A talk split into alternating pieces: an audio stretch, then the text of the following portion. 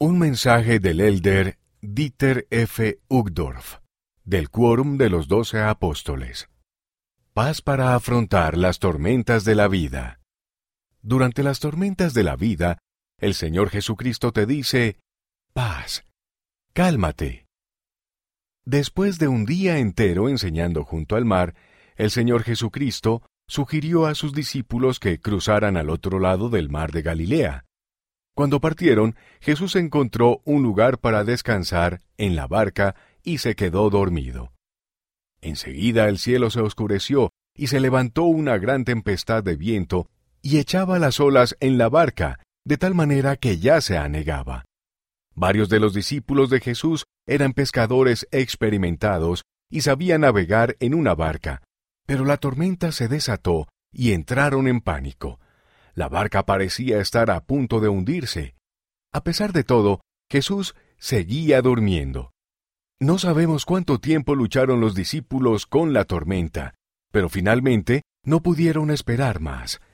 Despertaron a Jesús y clamaron, Maestro, ¿no tienes cuidado que perecemos? Las tormentas de la vida. Todos enfrentamos tormentas repentinas en la vida. Quizás veas los problemas del mundo o tus propias circunstancias y te sientas angustiado, desanimado y decepcionado. Tal vez tengas el corazón destrozado por tu propia causa o por causa de alguien a quien amas. Tal vez estés preocupado, tengas miedo y sientas que la esperanza te ha abandonado para siempre. En esos momentos podrías clamar, como los discípulos de Jesús, Maestro, ¿no tienes cuidado que perezco? Cuando yo tenía tu edad, uno de mis himnos favoritos era Paz, cálmense. Podía imaginarme a mí mismo en la barca cuando el mar se estaba encrespando. La parte crucial y más bella del himno dice así, Las olas y vientos oirán tu voz. Cálmense. Luego viene el mensaje importante, las aguas al barco no dañarán del Rey de los cielos y de la mar.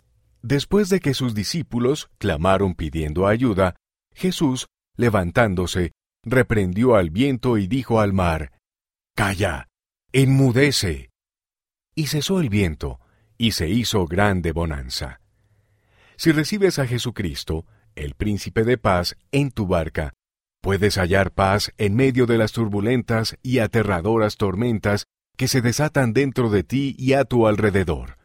Las mismas palabras que entonamos en el himno sobre aquella tempestuosa noche de hace mucho tiempo en el mar de Galilea, Jesús te las dice durante las tormentas de tu vida.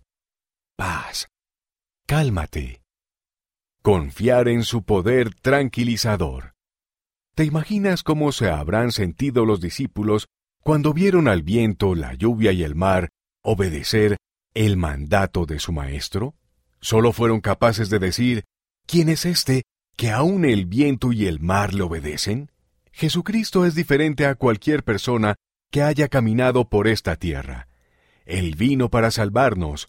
En el jardín de Getsemaní pagó el precio de todos nuestros pecados, y además soportó todo nuestro dolor y pesar. Ese padecimiento tan grande e infinito hizo que sangrara por cada poro. Lo que el Señor hizo, gracias a su amor perfecto, escapa a mi comprensión. Pero sé que Él lo hizo por mí, por ti, y por toda alma que haya vivido o vaya a vivir. Dio todo para que pudiéramos recibirlo todo. Nadie experimentará jamás lo que Jesús sufrió, pero tú y yo tendremos nuestras propias tormentas oscuras y amargas que afrontar.